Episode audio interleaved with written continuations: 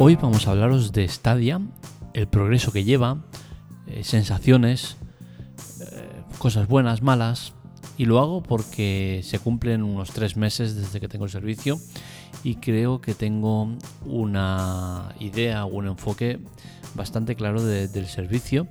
Y, bueno, he hecho estos días un par de artículos en el blog donde hablo de Stadia y bueno, los unifico todos en este, en este podcast para contaros qué me parece. Primero de todo, empezaría por, hablar de la evolución de Stadia. Creo que la evolución es muy buena, es un servicio que, que me gusta. En términos generales, creo que está muy bien y que progresa adecuadamente. Creo que el progreso es bueno, que tiene mucho camino por delante por recorrer, que está dando pasos acertados, que Google ha puesto toda la carne en el asador con este servicio y que le están mimando y cuidando mucho. Y en general, eh, creo que están haciendo un buen trabajo. Eh, en estos tres meses de convivencia con, con Stadia, he podido ver varias cosas, algunas buenas, otras malas. Como parte mala, diré que el sincronismo que tiene con, con Android TV, por ejemplo, no me parece bueno, me parece más bien malo. Creo que en ese aspecto eh, Google tiene mucho camino por delante por recorrer porque eh, en televisiones no es compatible con algunas de ellas. Eh, en las que son compatibles no, se, no se hace compatible porque hay que enchufar un ratón, algo que me parece fuera de, de, toda lógica que en una televisión con Android TV tengas que tener un ratón conectado debería ser todo más sencillo, todo con el mando, con, el, con lo que sea. No, no creo que sea una buena solución el tema del ratón. Eh, se ha lanzado para, para, todos los teléfonos, pero sin embargo Android TV queda al margen y no te funciona. Tienes que hacerlo mediante eh, un programa de terceros, que es el propio Stadia, modificado o, subido aparte, dándole validez, tienes que entrar en los ajustes, eh, ponerle a experimento, no sé qué, una serie de movidas que, no creo que, que, sean buenas y que dan un paso atrás a, esta gran evolución que tiene Stadia.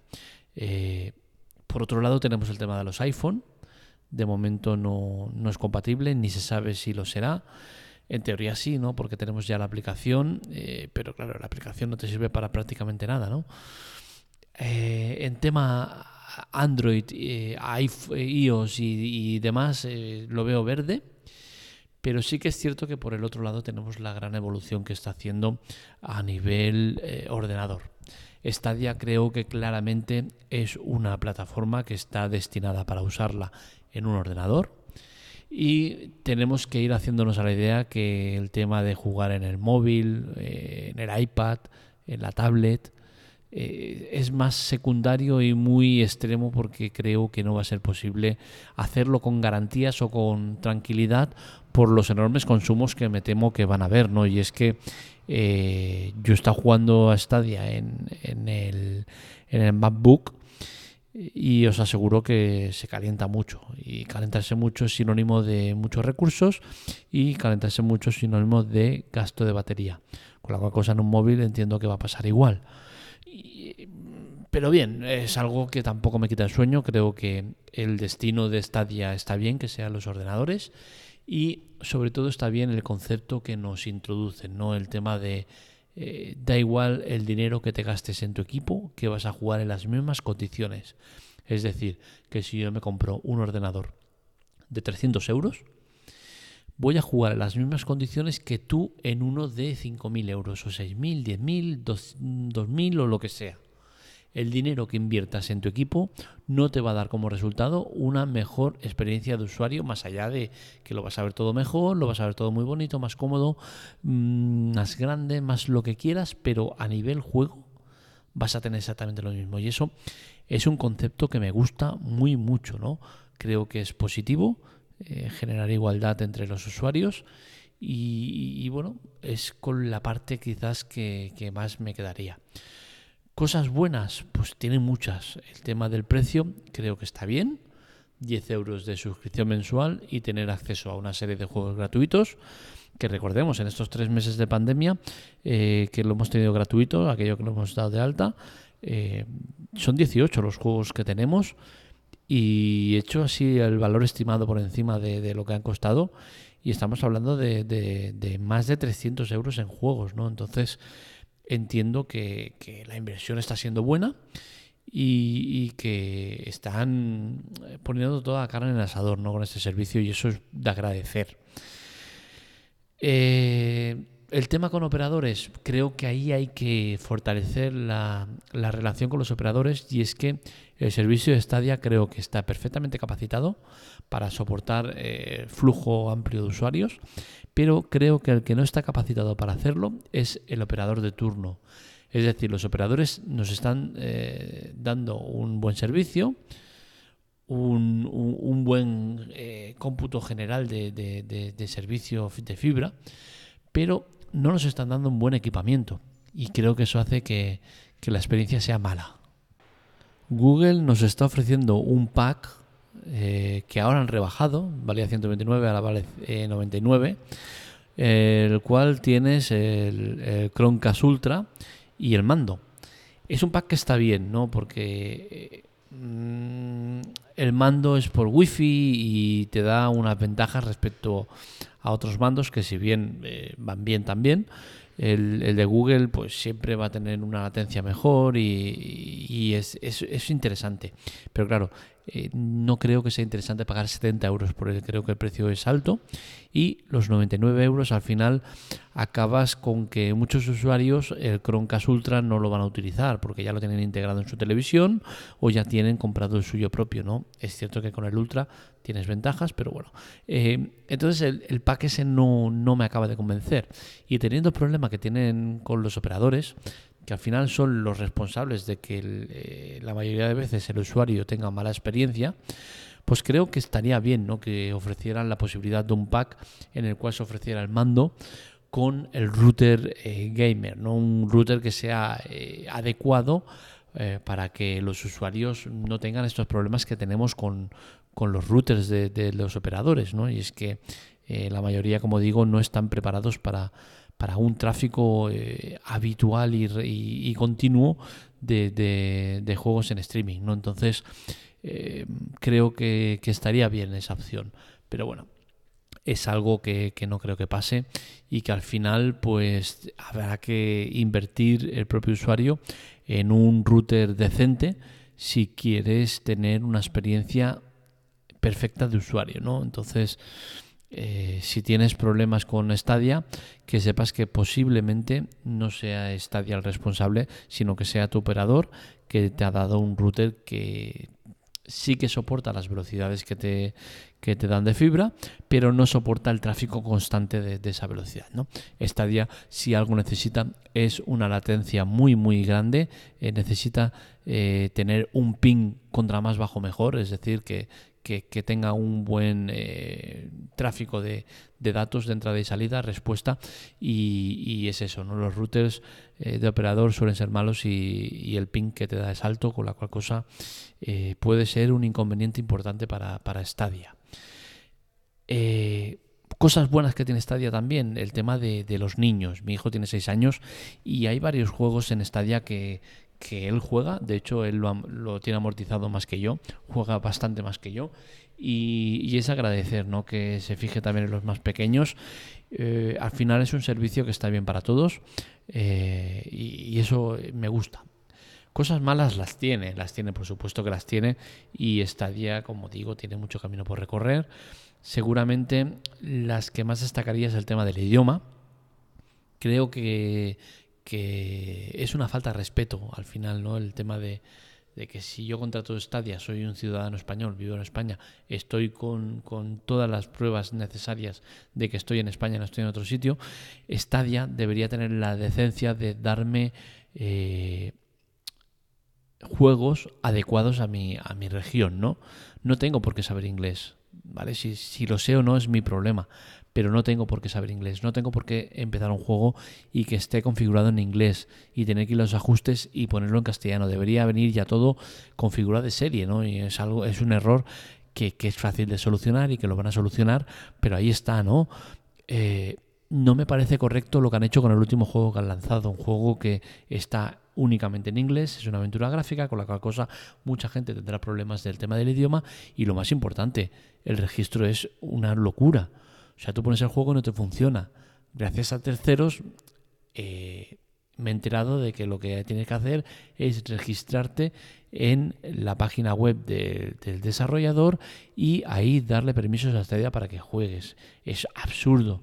Es una locura que tengan que pasar esto. Supongo que lo van a corregir en los próximos días, pero que Google, que, es la gestora del tema Stadia, y que es la que, la que permite eh, que desarrolladores metan ahí los, los, juegos que menos que unos, unas bases sólidas, ¿no? Es decir, que el usuario solo tenga que darle a clic de aceptar en, en, esa, en esa pantallita que te sale ahora de, de peligros y no sé qué historias y listo.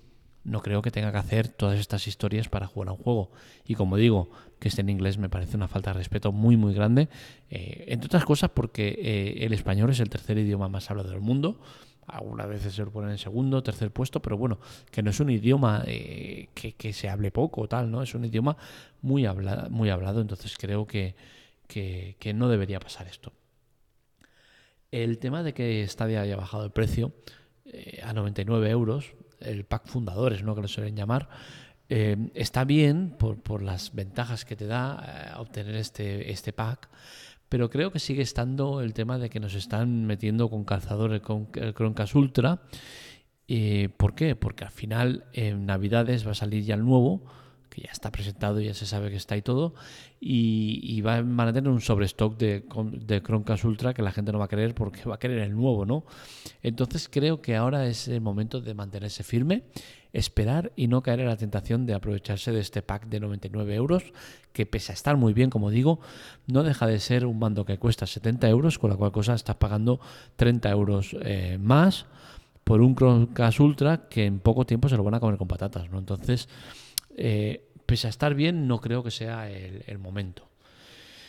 Analizo también el tema de los juegos, ¿no? Como he dicho, tengo 18 juegos que están valorados en más de 300 euros, todos ellos gratuitos, no pago nada por ellos. Y, de estos juegos hay que analizar los que están bien, ¿no? Porque hay mucha paja también entre tanta cosa buena, ¿no? Y seguramente el juego más top, más en conjunto importante, eh, sea el Zombie Army 4. Es un juego que cuesta 40 euros y es un juego que realmente está muy bien, gráficamente mola mucho, eh, es shooter, eh, reúne muchas características que me gustan en un juego. Pese a que no es el juego que más, que más utilizo en un estadio, pero sí que es cierto que es un juego que me ha sorprendido, me ha gustado y, que me gusta tenerlo, ¿no? Y que le voy a, seguir dando caña cuando dejo un poco de lado el que para mí es el juego que más uso y que es el que más me gusta, que es el Grid.